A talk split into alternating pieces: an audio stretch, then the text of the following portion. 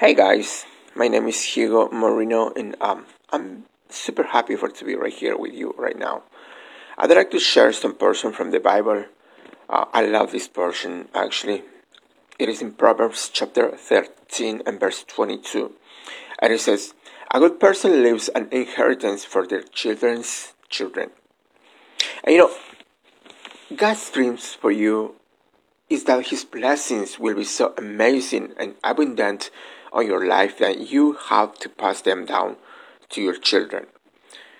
You can't contain it all. He says that generation blessings are coming that you won't have room enough to receive.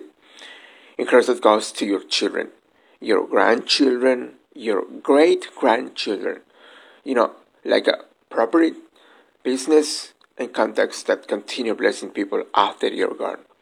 But you need to get on battery get by mentality. Keep telling yourself out there all the reasons was it's not gonna happen.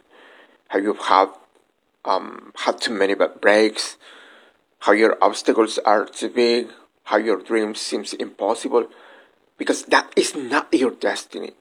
Start expecting God's favor. Start believing that new lovers are coming. Start talking like it's gonna happen. The blessing in your life is going to cause you to lend and not borrow, to have more than enough.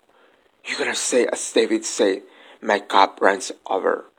There are some running over blessings in your future, blessings that you can contain. All right, thank you very much, and I'll see you guys next time. Bye.